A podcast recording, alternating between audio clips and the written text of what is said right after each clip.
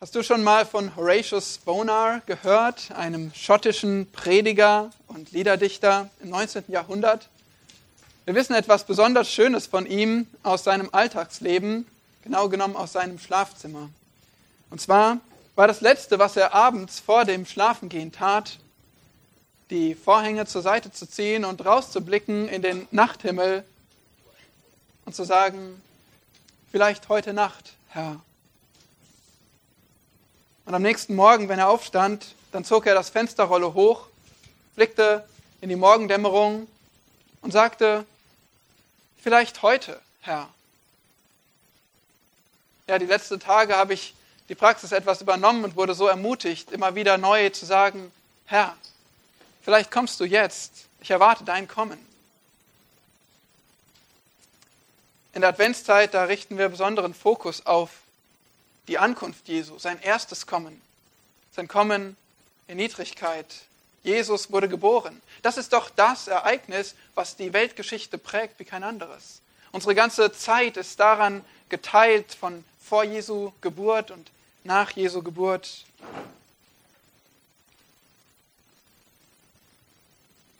Viele von euch haben Kinder oder Neffen, Nichten, Enkel, Geschwister. Und ihr habt sicherlich schon mal Geburtskarten verschickt oder Geburtskarten gesehen. Wenn ein Kind äh, geboren ist und angekündigt wird. Aber wer von euch hat schon mal die Geburtskarte sechs Monate vorher verschickt? Oder vielleicht sechs Wochen? Ein Kind geboren, so groß, so schwer, so schön, das ist sein Name. Der Prophet Jesaja, der hat eine Geburtskarte verschickt. Über 700 Jahre vor der Geburt Jesu. Ihr kennt den Propheten Jesaja als den Fürst der Propheten im Alten Testament, 66 Kapitel, wahrscheinlich über 60 Jahre Dienst, wunderbaren Dienst gehabt. Der meist zitierte Prophet im Neuen Testament. Er schreibt von nahendem Gericht, aber dann schreibt er vor allem von Erlösung, von Errettung. Und ganz besonders tut er das in den Kapiteln 7 bis 12, dass er den Blick richtet auf den Erlöser. Man nennt diese Kapitel 7 bis 12 in Jesaja auch das Buch des Immanuel. Ganz genau, weil dort ein Immanuel angekündigt wird, ein Kind, ein Sohn. Das ist quasi Jesu Geburtskarte, 700 Jahre vor seiner Geburt. Und im, inmitten von diesem Abschnitt Kapitel 7 bis 12 als Höhepunkt Kapitel 9, Verse 1 bis 6, da wird dieser Sohn wunderbar angekündigt. Das sind bekannte Verse über den Messias und auch ihr habt sie schon oft gehört. Wir lesen diesen Predigttext in Jesaja 9, aber wir beginnen nicht mit 9 Vers 1, sondern mit 8 Vers 23.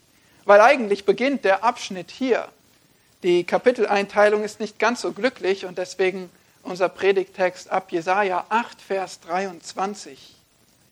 Lasst uns gemeinsam diese Verse lesen. Doch bleibt nicht im Dunkel das Land, das bedrängt ist. Wie er in der ersten Zeit das Land Sebulon und das Land Naphtali gering machte, so wird er in der letzten Zeit den Weg am See zu Ehren bringen, jenseits des Jordan, das Gebiet der Heiden.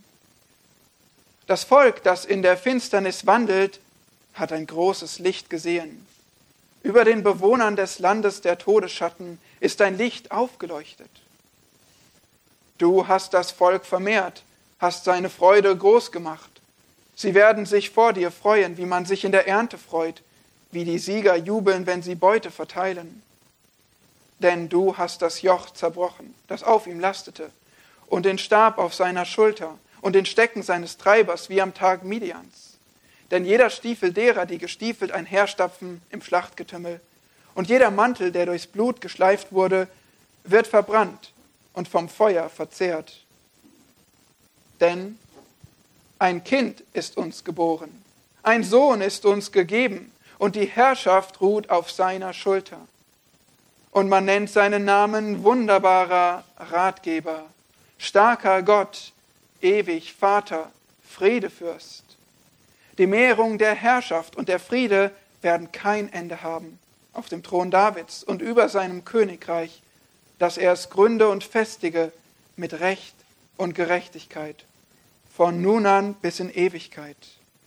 Der Eifer Jahwes, der Herrscherin, wird dies tun.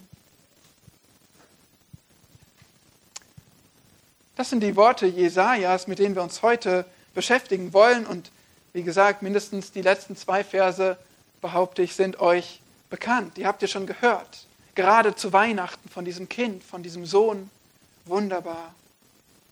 Aber was interessant daran ist, nur ein kleiner Teil davon, nur der Anfang dieser Verse ist schon erfüllt.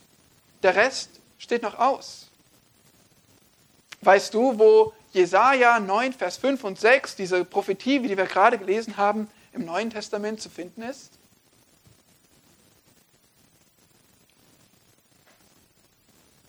Wird sie irgendwo zitiert?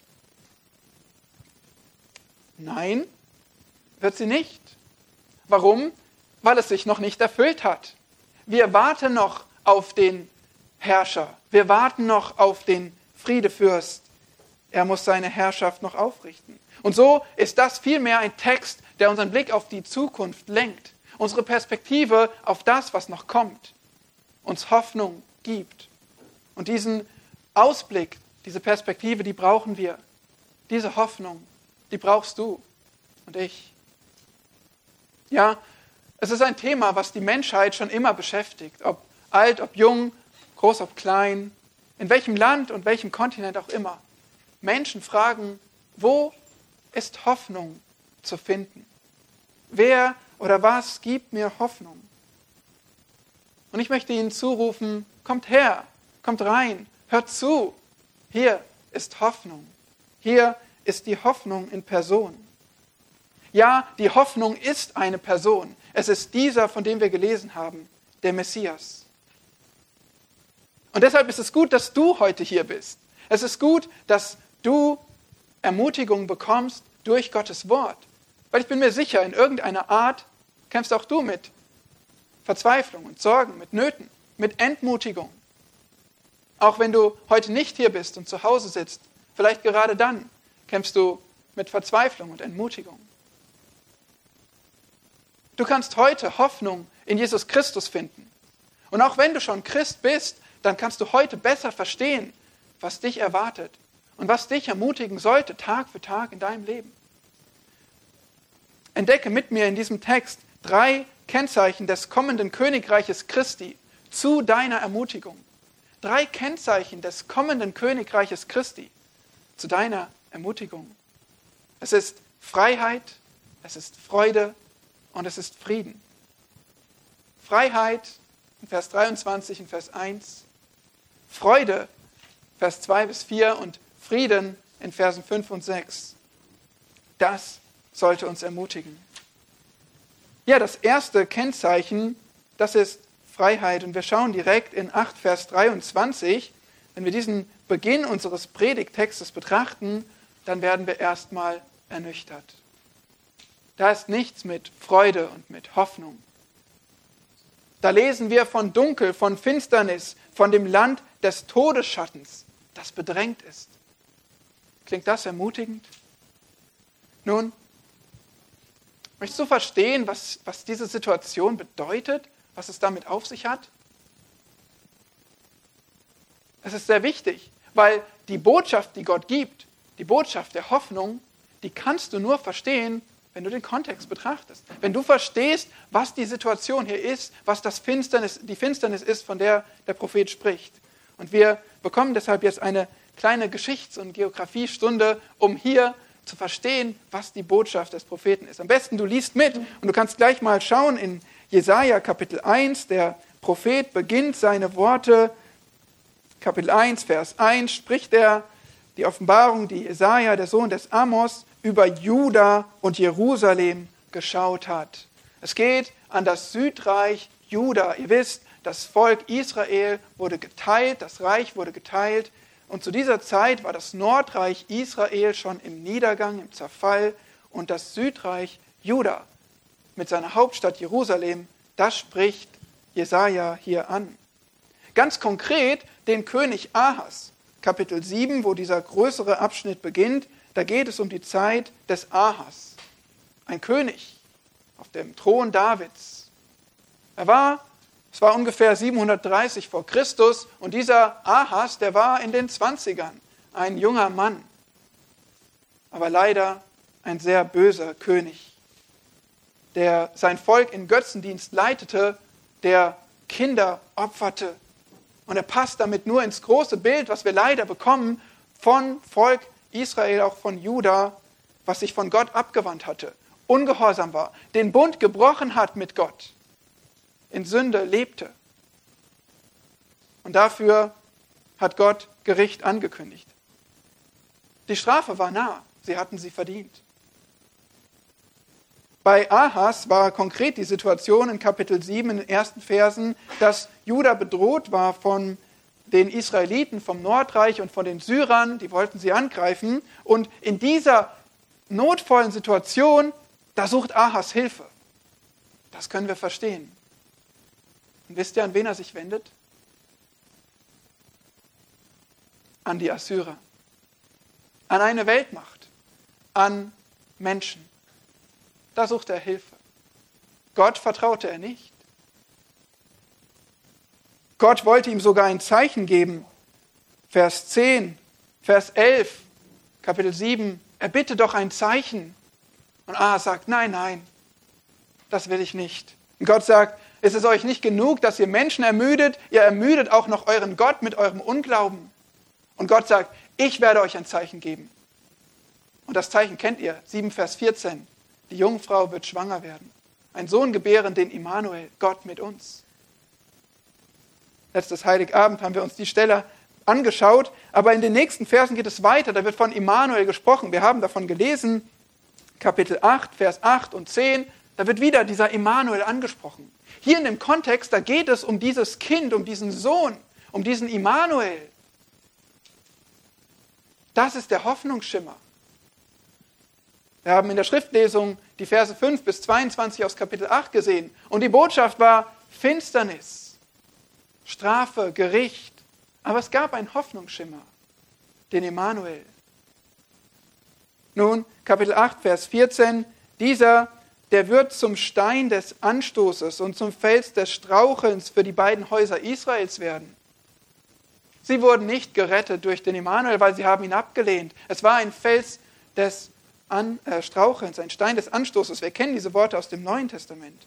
Und aus diesem Grund war das Gericht unabwendbar.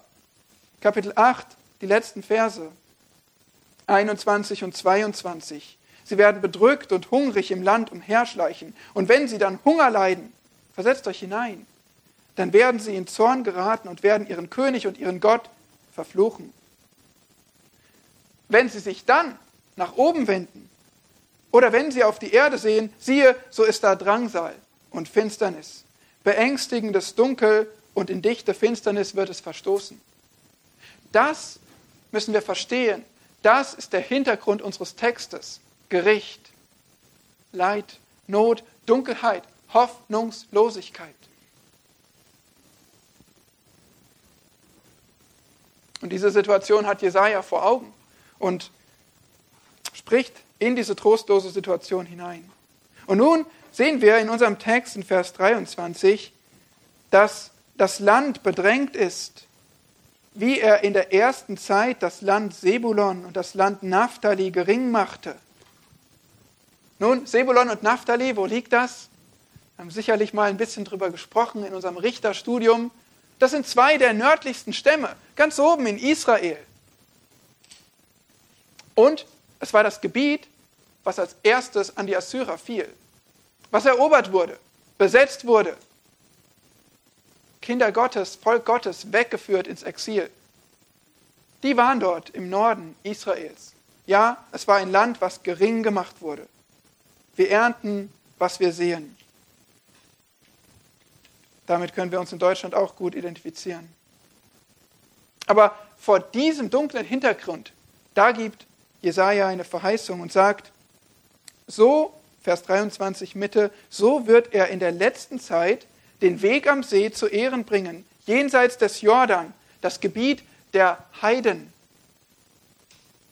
Das sind geografische Hinweise, die uns zeigen, es geht um diese nördliche Region in der Nähe des Sees Genezareth. Hier steht sogar ganz genau Galil Hagoyim. Galil klingt wie Galiläa. Und genau das ist es. Im Neuen Testament lesen wir von, oder auch Luther übersetzt, Galiläa der Heiden. Es geht hier um Galiläa, eine heidnische Region. Warum eigentlich? Auch da wieder. Ihr erinnert euch in Richter, diese Stämme im Norden, die haben nicht alle Völker vertrieben, sondern sie wohnten dort mit ihnen zusammen. Salomo gab dort Städte an Hiram und Heiden ließen sich nieder.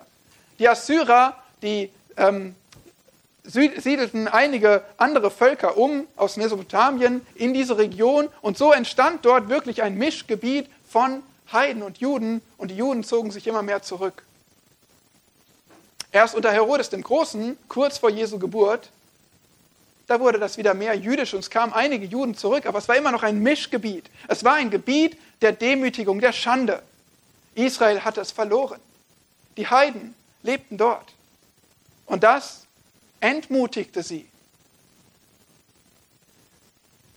Es war also Sinnbild für Israels Demütigung. Am meisten von fremder Kultur und fremder Religion geprägt, dieses Galiläa der Heiden.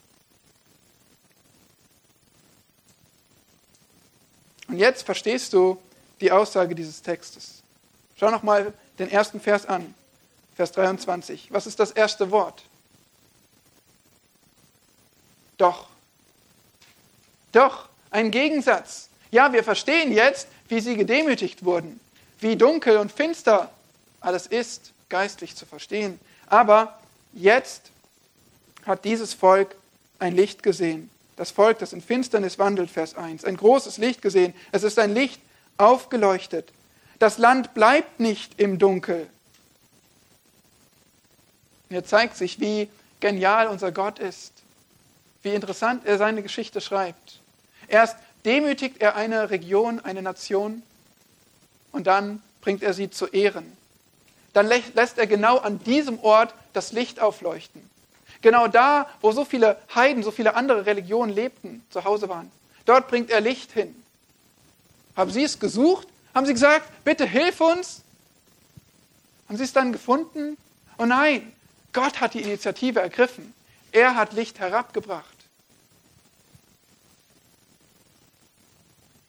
Und gerade im Winter jetzt, wenn es dunkel wird, wenn ihr später rausgeht, dann wisst ihr Licht zu schätzen.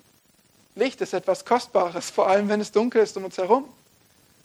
Wenn ihr an unheimliche, dunkle Wege denkt und dann eine Taschenlampe dabei habt oder irgendwo ein Licht aufleuchtet. Oder sagen wir nicht, der Gegensatz ist wie Tag und Nacht. Stellt euch vor, eine dunkle Nacht ohne Lichtquelle oder die Sonne geht auf und es ist hell erleuchtet. Und diesen Gegensatz, den sehen wir in diesem Text. Licht leuchtet auf. Willst du wissen, was dieses Licht ist? Du hast sicher schon eine Ahnung. Jesaja selbst sagt in Kapitel 60, dass Yahweh, der Herrscherin, dass er selbst, Gott, das Licht ist. Überall im Alten Testament sehen wir, Gott ist Licht. Der Herr ist mein Licht. Gottes Wort ist Licht. Und aus dem Neuen Testament, da wissen wir und haben auch gelernt im Johannesevangelium, Gott, Jesus Christus ist Licht. Er sagt, ich bin das Licht der Welt. Und Matthäus und Lukas, die zitieren deshalb diese Verse aus Kapitel 8, Vers 23 und 9, Vers 1 und sagen, Jesus ist dieses Licht, das in die Finsternis gekommen ist, ins Galiläa der Heiden. Matthäus sagt sogar in Kapitel 4, Jesus zog nach Galiläa, um dort zu dienen, weil der Prophet Jesaja das so angekündigt hat. Und zitiert diese Verse. Deshalb führte Jesus dort seinen Dienst aus, weil er dorthin Licht bringen wollte. Nun, das ist unser erstes Kennzeichen des kommenden Königreiches Christi, Freiheit. Ein bedrängtes Land, ein besetztes Land im Norden Israels bekommt Hoffnung durch ein Licht. Aber es geht hier mehr als um Freiheit im Land. Wie geht es weiter in Johannes 8, Vers 12? Ich bin das Licht der Welt, sagt Jesus. wer mir nachfolgt, wird nicht in der Finsternis wandeln, sondern er wird das Licht des Lebens haben. Menschen wandeln in der Finsternis, indem sie sündigen, indem sie Gottes Gebote nicht halten, indem sie nicht nach Gott fragen und Gott ablehnen. So ein Mensch wandelt in Finsternis. Dunkelheit ist Sünde. Das galt für Israel, das galt für Israel bei Jesaja, bei Jesus, die Juden, bei uns allen heute. Finsternis ist geistlich gesprochen Sünde. Und deshalb wurde auch der Messias, als er das erste Mal kam, der Herr Jesus, wurde er abgelehnt aus Sünde, weil sie wollten ihn nicht. Sie lehnten ihren König ab. Das führte dazu, dass es noch keine physische Freiheit gab zu dem Zeitpunkt. Sie blieben weiter besetzt von den Römern. Jesus erfüllte diese Versprechen nicht. Aber er schaffte einen Weg zu geistlicher Freiheit von Sünde, genau durch seinen Tod am Kreuz. Freiheit von Schuld. Und so haben Calvin und seine Mitstreiter und später die ganze Reformation diese Worte aufgegriffen. Post tenebras lux, lateinisch für Licht nach der Dunkelheit. Licht nach der Dunkelheit. Das wurde der Leitspruch der Reformation. Warum? Weil sie auf ein Europa blickten, was lange Zeit durch die Finsternis geprägt war. Sie hatten Gottes Wort und das Evangelium abgelehnt und an seine Stelle Werke, Sakramente, die Kirche gesetzt, geistliche Finsternis. Aber nach der Finsternis Licht durch das Evangelium. Heute, auch wir in Europa, in Deutschland, wir sind wieder tief in geistlicher Finsternis. Die Kirche hat erst das Evangelium verloren und verliert nun die Leute. Unser Land ist ein Sammelbecken von verschiedenen Religionen und vor allem von Atheismus geprägt. Finsternis. Werte verfallen. Gesetze werden missachtet. Und in den Worten des Paulus aus Römer hat Gott unsere Gesellschaft dahingegeben in unwürdige Gesinnung. Geistliche Finsternis. Und vor diesem Hintergrund möchte ich dich fragen, ob dich Gottes Licht erreicht hat. Hat Gottes Licht dich erreicht und aus deiner Finsternis erlöst, aus deiner Finsternis der Sünde? Verstehst du, dass auch du durch deine Sünde, durch deine Ablehnung von Gott im geistlichen Dunkel lebst und Gottes Zorn auf dich ziehst? Wenn du das verstehst, dann zeige ich dir Jesus Christus als deine einzige Hoffnung. So zeigt uns Gott ihn in diesen Worten. Christus ist die Hoffnung, die Hoffnung ist eine Person. Es ist in keinem anderen Namen das Heil. Und es gibt auch keinen anderen Weg zum Vater. Es gibt keinen anderen Weg raus aus deiner Dunkelheit. Es gibt keine Lichtquelle außer Christus.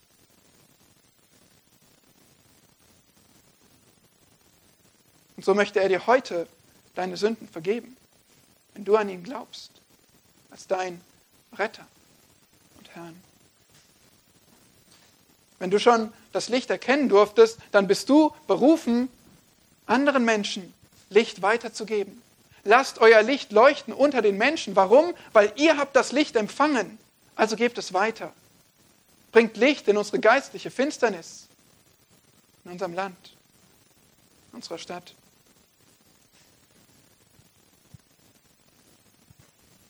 Das ist das erste Kennzeichen des kommenden Königreiches Christi, die Freiheit, mit der wir uns jetzt beschäftigt haben. Das zweite, das folgt direkt daraus.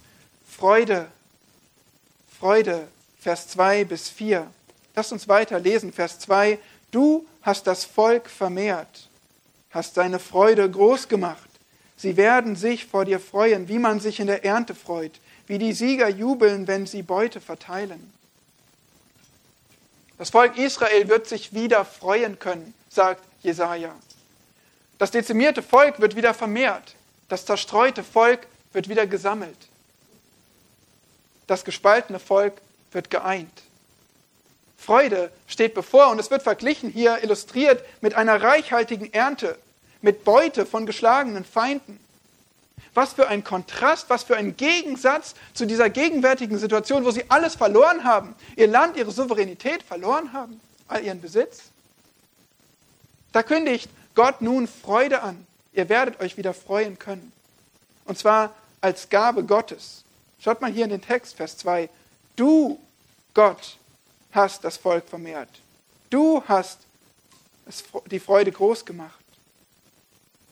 Und genauso geht Vers 3 weiter. Denn du hast das Joch zerbrochen, das auf ihm lastete, und den Stab auf seiner Schulter und den Stecken seines Treibers wie am Tag Midians. Gott macht hier den Unterschied. Gott greift ein. Gott sagt, ich helfe euch. Ich bringe euch wieder Freude. Ich bringe euch Sieg über eure Feinde. All die Worte, die wir gerade gelesen haben.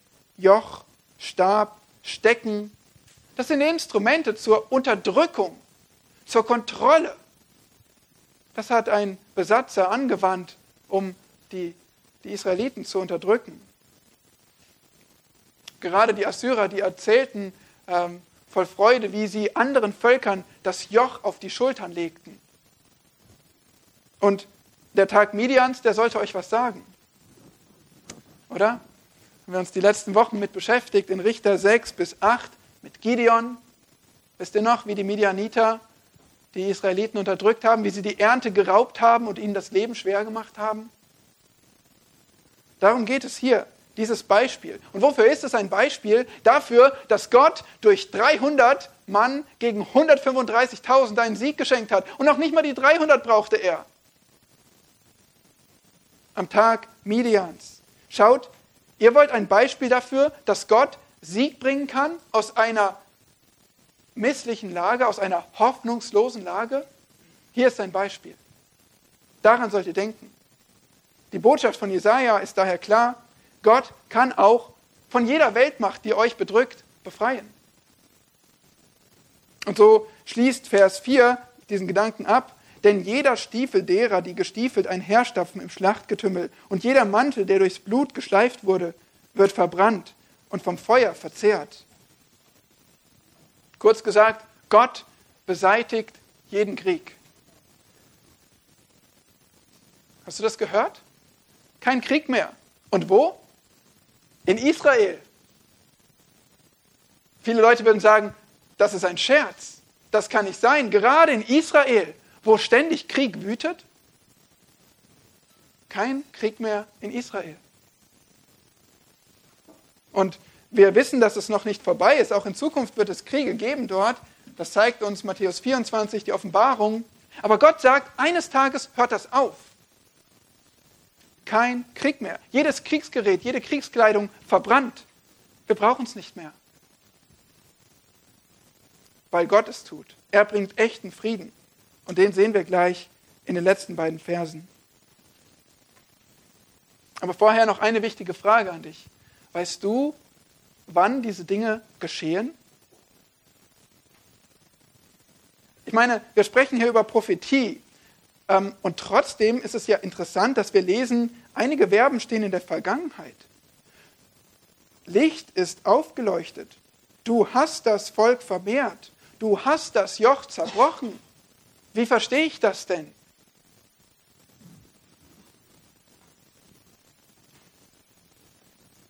Es handelt sich hier um einen prophetischen Perfekt. Eine Verbform, die zeigt, ja, abgeschlossen, aber der Prophet spricht trotzdem von der Zukunft. Es war noch nicht Realität. Die Realität war ja eine hoffnungslose, dunkle Situation. Aber er sagt, wisst ihr was? Ich kann von diesen zukünftigen Dingen so sprechen, als wären sie schon geschehen, weil Gott es tut. Gott verspricht es. Deswegen lesen wir hier, als wäre es schon geschehen. Das ist doch interessant. Gott garantiert, dass diese Dinge in Zukunft geschehen. Nun, aus unserer Perspektive ist tatsächlich schon etwas erfüllt. Wir haben ja gerade gesagt, Matthäus 4 zitiert schon die ersten Verse hier. Das Licht ist aufgeleuchtet. Der Herr Jesus ist gekommen. Aber das Ende aller Kriege leider noch nicht. Warum? weil sie den Messias abgelehnt haben. Und Israel muss erst Buße tun, damit sich diese Dinge erfüllen. Nun sagst du vielleicht, ja, aber warum kann Jesaja nicht klarer schreiben und irgendwie erst von den Dingen sprechen, die dann äh, bei Jesu erstem Kommen geschehen und dann deutlich machen, viel Zeit später geschieht der Rest?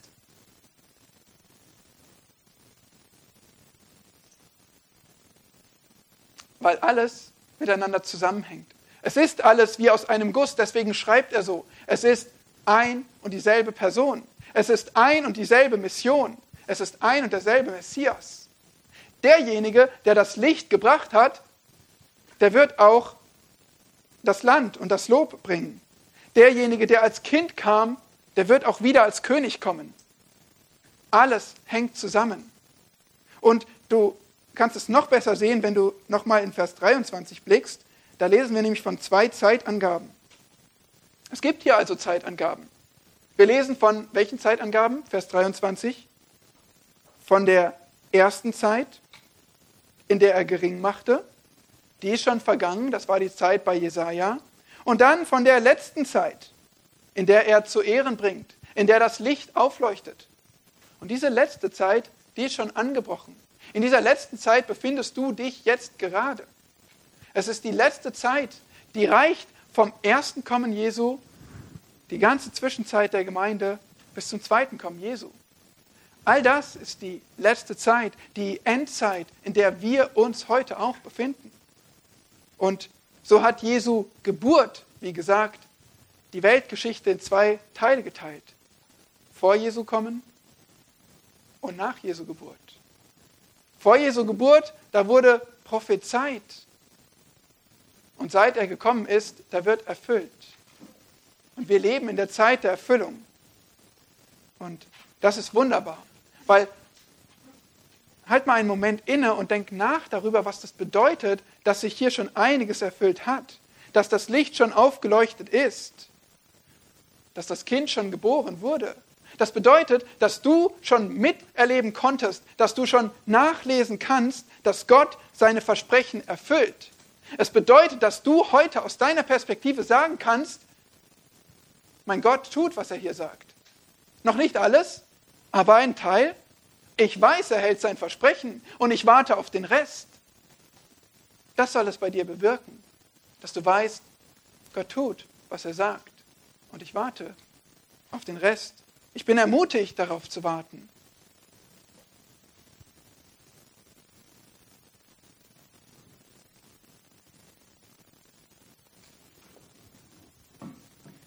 Zwei Kennzeichen des kommenden Königreiches sind also Freiheit und Freude.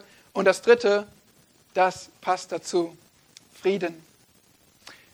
Verse 5 und 6, und hier liegt der Schlüssel für den ganzen Text. Es beginnt mit dem Wort denn, einmal mehr, Vers 5. Es steht in einer Reihe von verschiedenen Dens. Es geht hier immer um eine Begründung. Denn, denn, denn. Aber hier ist das letzte denn. Schaut, alles, was Gott hier vorhergesagt hat, alles, was geschieht, all die Freiheit, die Freude, die er schenkt, das Licht, das Land, das Lob, alles das ist begründet in Vers 5. Denn, denn ein Kind ist uns geboren, ein Sohn ist uns gegeben und die Herrschaft ruht auf seiner Schulter. Und man nennt seinen Namen wunderbarer Ratgeber, starker Gott, ewig Vater, Friedefürst. Hoffnung ist eine Person, der Messias.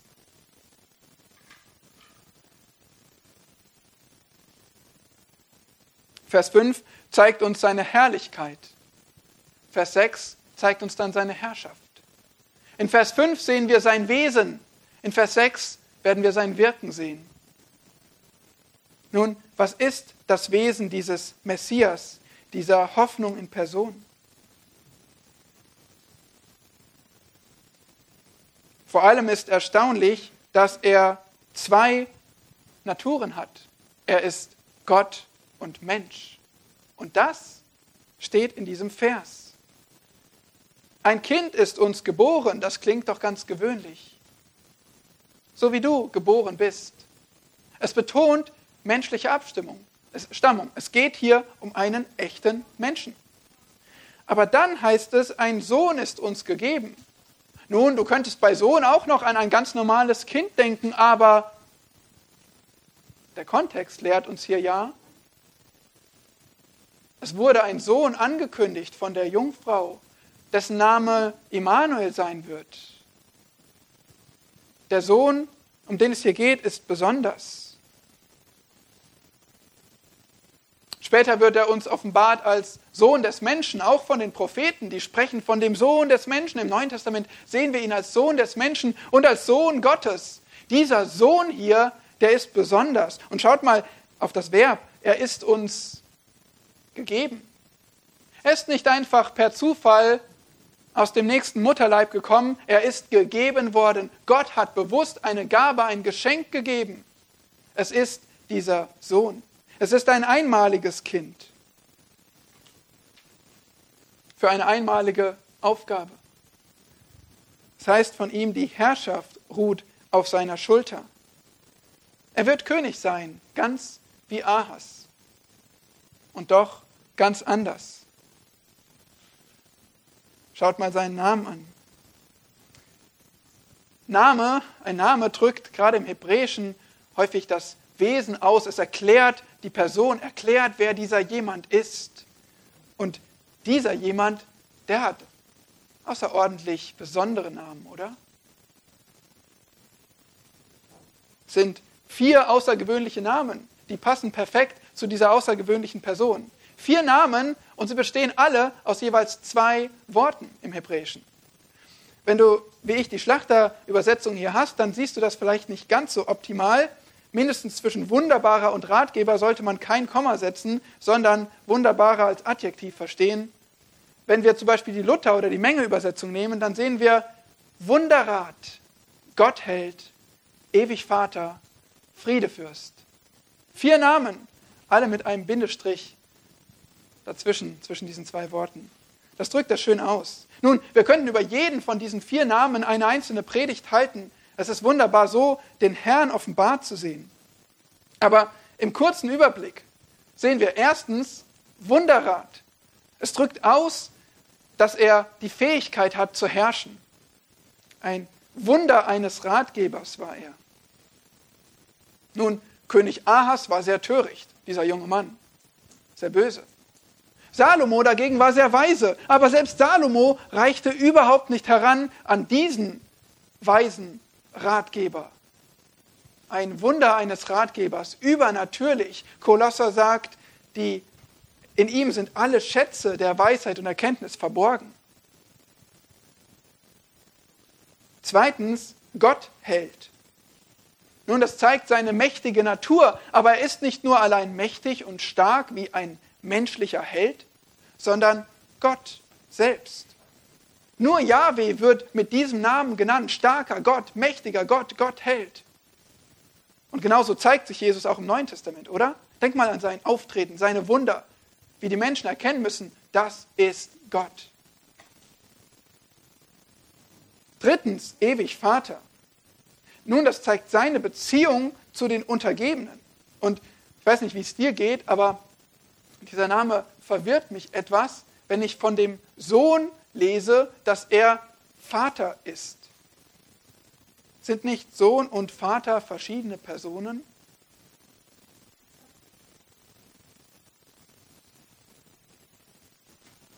Ja, du musst deine Theologie nicht über den Haufen werfen. Sohn und Vater sind verschiedene Personen der Gottheit, aber der Punkt hier ist, der Sohn Gottes hat den Charakter eines Vaters. Was tut ein Vater, ein guter? Der kümmert sich, der versorgt, der ernährt, der ist barmherzig, der liebt, der züchtigt zur Not. Und diesen Charakter hat dieser Messias, dieser Sohn. Erleben wir ihn nicht genau so gegenüber seinen Jüngern, dass er sich so verhält wie ein herrlicher Vater und das sogar als ewig Vater kein menschlicher Herrscher konnte von sich sagen, dass er ewig ist. Sein vierter Name, Friedefürst, zeigt das Ergebnis seiner Herrschaft. Es ist der Höhepunkt in dieser Liste von Namen hier, denn er wird auch aufgegriffen im nächsten Vers. Und das ist der Kernpunkt des Textes heute. Jesus ist der Herrscher, der Friedefürst, ein Fürst, ein Haupt, ein Leiter, ein Herrscher. Und zwar einer, der das bringt, was jeder versagt hat zu bringen, nämlich echten Frieden. Wie macht er das? Er gründet sein Reich mit Recht und Gerechtigkeit, Vers 6. In Vers 6 heißt es, die Mehrung der Herrschaft und der Friede werden kein Ende haben auf dem Thron Davids und über seinem Königreich, dass er es gründe und festige mit Recht und Gerechtigkeit, von nun an bis in Ewigkeit. Klingt das nicht wunderschön? Wärst du gerne in einem solchen Reich? Oder gefällt es dir ganz gut in deiner geistlichen Dunkelheit hier in Deutschland? Wenn wir bis hier noch unberührt geblieben sind, dann meine ich, ist jetzt der Zeitpunkt gekommen, da du Sehnsucht haben solltest. Hoffnung, da will ich sein. Ich bin nicht gerne hier.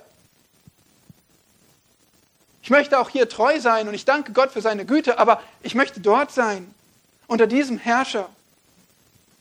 Schau, es ist nicht so, dass die Herrscher heute keinen Frieden wollen. Sie bemühen sich darum, sie handeln Verträge aus, sie zerbrechen sich die Köpfe.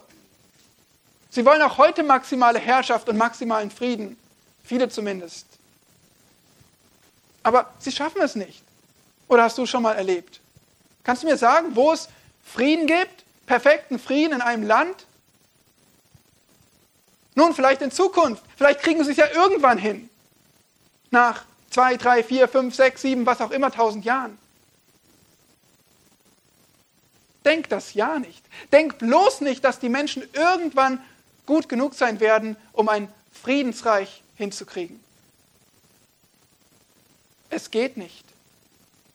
Unsere Sünde wird es verhindern. Es wird nicht funktionieren. Die Menschen scheitern an dieser Aufgabe. Du brauchst einen Beleg.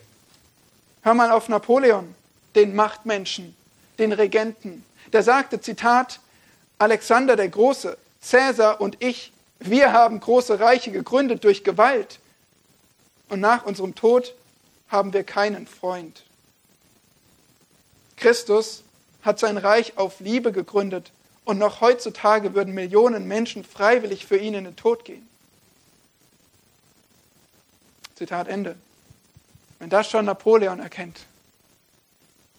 Nun, manche verachten Regierungen an sich als schlecht alle Leitung, alle Obrigkeit als unnütz. Aber die Regierung Christi, die wird zum ersten Mal in der Geschichte uns ein, eine gerechte Regierung bringen.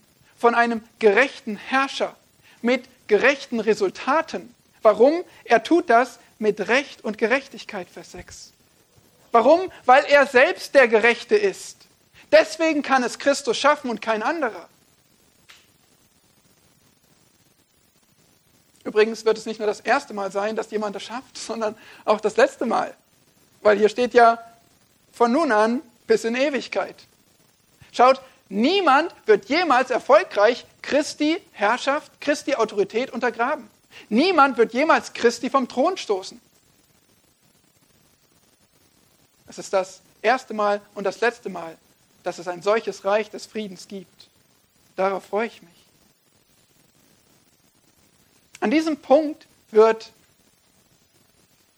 wird der Plan Gottes auf der Erde vollendet. An diesem Punkt wird das Reich Gottes sich erfüllen. Das Reich, das er von Anfang an beabsichtigte und den Menschen in seinem Bild geschaffen hat, um über diese Erde zu herrschen. Das Reich, dessen Bühne, dessen Umfeld er selbst geschaffen hat in der Schöpfung das er bewahrt seit der Sintflut. Das Reich, das er Abraham schon anvertraut hat, indem er ihm ein Land versprach und die Nationen durch ihn zu segnen. Das Reich, was er dem König David versprochen hat, du wirst ewig auf dem Thron sitzen. Und genau von David lesen wir hier, vom Thron Davids und über seinem Königreich. Das Reich, von dem die Propheten sprachen, wie Jesaja es ankündigten. Das Reich, was die Menschen erwarteten, gerade in der dunklen Zeit in Israel, in den Jahren des Schweigens der Propheten, haben sie dieses Reich herbeigesehnt. Das Reich Gottes, was Christus ankündigte, als er kam auf diese Erde und sagte, das Reich Gottes ist nahe herbeigekommen. Tut Buße.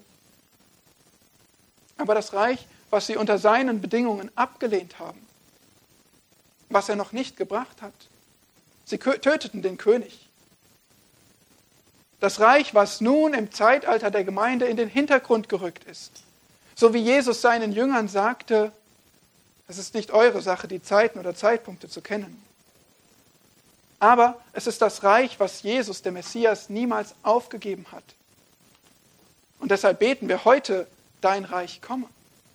Es ist das Reich, was er eines Tages hier aufrichten wird.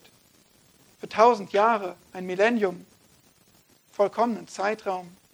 Und er wird regieren in Gerechtigkeit. Das ist die Botschaft der Schrift. Gott baut sein Reich zu seiner Ehre. Du fragst vielleicht, aber können wir wirklich ganz sicher sein? Ich meine, es dauert schon ziemlich lange. Können wir wirklich wissen, dass das geschieht? Dafür habe ich dir noch ein paar Worte aufgehoben. Schaut mal zum Ende von Vers 6. Da steht, der Eifer Jahwes, der Herrscharen, wird dies tun. Du fragst dich vielleicht, ob die Ampelregierung hält. Du fragst dich vielleicht, ob in Deutschland die Aufstände immer mehr zunehmen werden. Du fragst dich vielleicht, ob es zu einem dritten Weltkrieg kommt. Und du fragst dich zu Recht. Aber das, was Jesus hier verspricht, da brauchst du keine Fragen drüber stellen. Warum? Weil Gott, der Allmächtige, sagt, er wird es mit seinem Eifer tun. Punkt. So wahr Gott alle Macht hat und so wahr Gott es geschworen hat, wird er es auch umsetzen. Oh ja, du kannst sicher sein. Du fragst dich vielleicht, wie lange muss ich aber noch warten? Dazu gibt es einen weisen Spruch. Gott ist selten früh, aber niemals zu spät. So haben wir also drei Kennzeichen des kommenden Königreiches Christi gesehen. Freiheit für das Land durch das Licht, Freude für das Volk durch Gottes Sieg und Frieden durch einen herrschenden Heiland.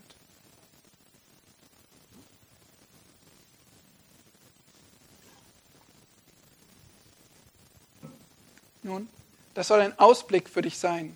Ein Ausblick zu deiner Ermutigung. Etwas, wodurch du Hoffnung schöpfst. Egal wie dunkel deine persönliche Situation und dein Umfeld ist, wodurch du Hoffnung schöpfst. Heute ist wohl fünf Jahre Erinnerung an den Anschlag auf dem Breitscheidplatz. Wir leben in einer Welt von Sünde, von Unruhe, von Hass, von ungerechter Politik, von einer sündigen Gesellschaft und dem Verfall von Werten. Ja, das ist wahr. Und manche würden ergänzen, wir leben in einer Welt von Pandemie und Impfpflicht und Klimawandel. Was gibt uns Hoffnung? Nun, du würdest vielleicht sagen, persönlich füge ich hinzu, ich lebe in einer Welt von Ungewissheit über Finanzen, über Job, über Familie.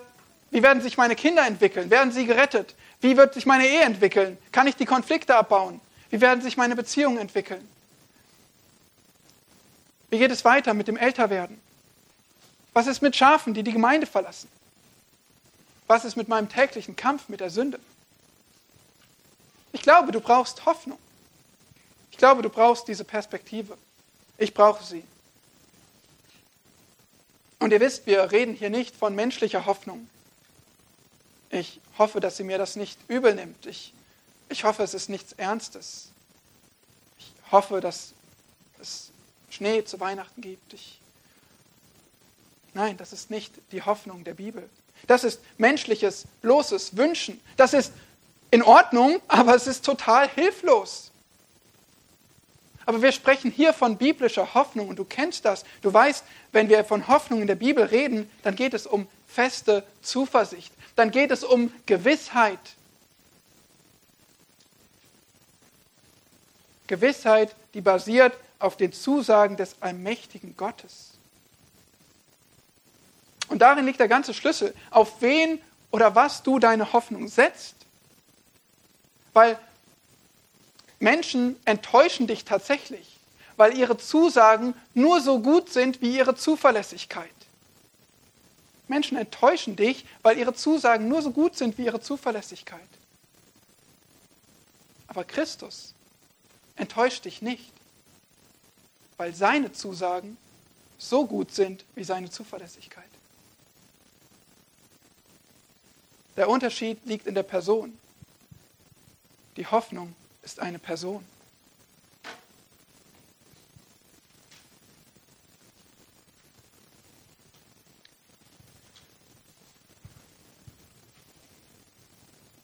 William Warner, den wir kennen aus Amerika, der sagte, Zitat, Gott gibt Prophetie nicht, um den Kalender zu füllen, sondern um den Charakter zu formen. Zitat Ende. Du hast heute keine, du hast heute nichts bekommen, was du in deinen Kalender eintragen kannst, was dich irgendwie weiterbringt und sagt, wann sich was alles erfüllt. Du hast nicht gelernt, wann der Herr kommt und sein Reich baut. Aber du hast heute genug gehört, was deinen Charakter formen kann. Was dich als Menschen in deinem Denken, in deiner Hoffnung bestimmen sollte und dir Mut geben sollte für jeden Tag. Wie wäre es, wenn wir gemeinsam von Horatius Bonar lernen und aufblicken und fragen, Herr, vielleicht heute. Amen. Herr Jesus Christus, vielleicht heute. Wir erwarten dein Kommen. Wir sind überwältigt von der Herrlichkeit deiner Person und deines Reiches. Danke für diesen wunderbaren Ausblick, den du uns gibst, weil du die Hoffnung in Person bist.